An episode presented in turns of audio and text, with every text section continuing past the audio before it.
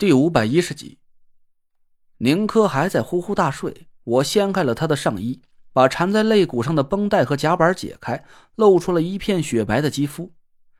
融骨术也是崂山严家的高明医术之一。把断骨准确的复位之后，用浑厚的法力催动药膏，快速融入到断骨之中，可以让断骨在短时间内迅速痊愈。当然，这个短时间只是相对来说的。不可能施法之后立马就能下地活蹦乱跳的，那也不成了吹牛逼了吗？一般来说，七天之内能下地走动，半个月左右可以恢复个七七八八，等到一个月之后嘛，就可以完全痊愈了。患者可以行动自如，和骨折之前没有什么区别。这种溶骨术还有一个神奇之处，那就是不会留下什么后遗症，不会影响断骨愈合之后的任何生理功能。不过，以我现在的法力啊，我是说什么也没法让药膏的药效迅速融入到断骨之中的。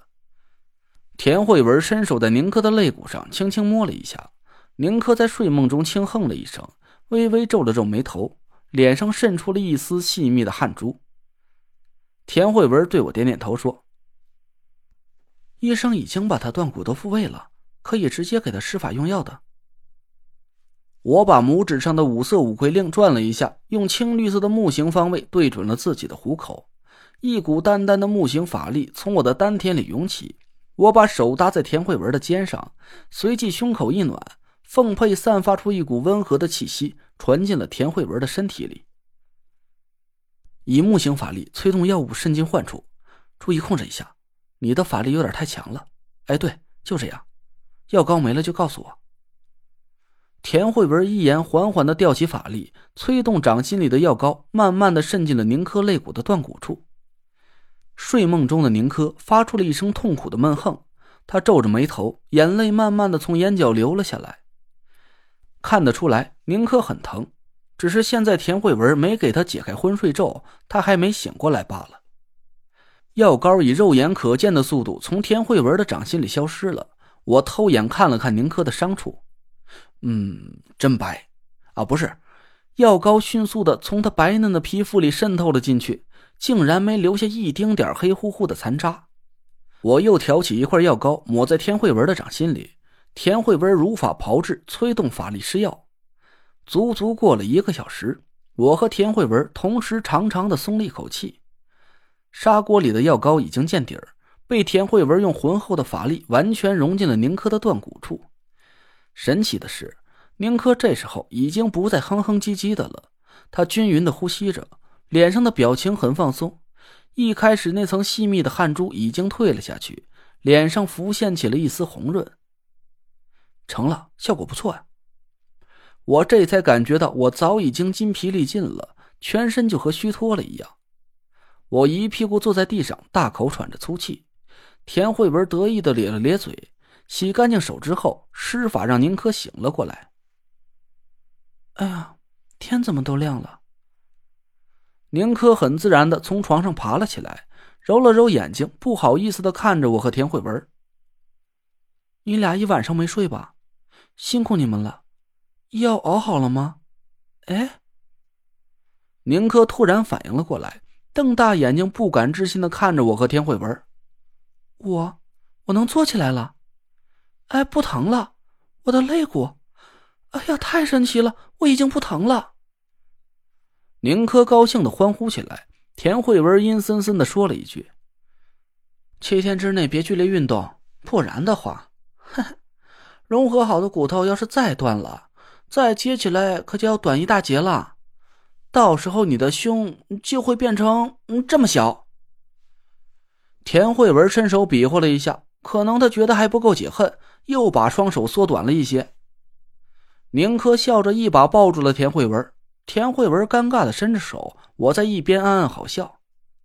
慧文，谢谢你，还有累赘，我要很快好起来，恢复训练，争取把全国巡回赛冠军奖杯拿回来，给你老公挣钱。呃，田慧文吭哧了半天，也没找出什么合适的话来。我一边忍着笑，一边缓了口气，掏出手机给宁敏打了个电话。宁敏和林寒早就在外面急得团团转了，一接到我电话，几乎是一秒钟就冲进了病房里。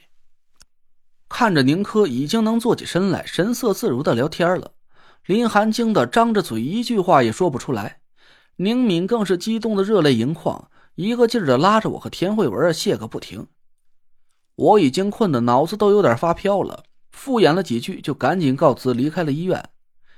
回到家里，我一头倒在了床上，几乎是一瞬间就呼呼大睡了过去。其实我并不是熬了一夜就困到这个程度。而是在给宁珂施药的时候，我也耗费了几乎所有的法力。田慧文的身体里现在虽然有了很深厚的道行，但他的命格天生属火，只有在运用火星法力的时候不用我的辅助。可催动药物生效使用的是木星法力，我借助五魁令的力量，把田慧文的火行法力转换成了木星属性。别看就用了这么一丁点的法力，但我现在的情况。哎，一言难尽呐！这短短的一个小时就把我搞得筋疲力尽的，毫不夸张的说，简直就比解开五魁天命诅咒啊都要更累一些。我也不知道睡了多久，这才迷迷糊糊的被尿憋醒。我揉着惺忪的睡眼坐了起来，这才发现窗外的天色都已经黑透了。我竟然睡了整整一天。我拍了拍脸，伸展了一下四肢。骨头噼里啪啦的发出了一阵脆响，身体的疲惫已经完全消失了。哎，舒服。我套上衣服下了床，刚走到门边却听见客厅里传来了两个女人说话的声音。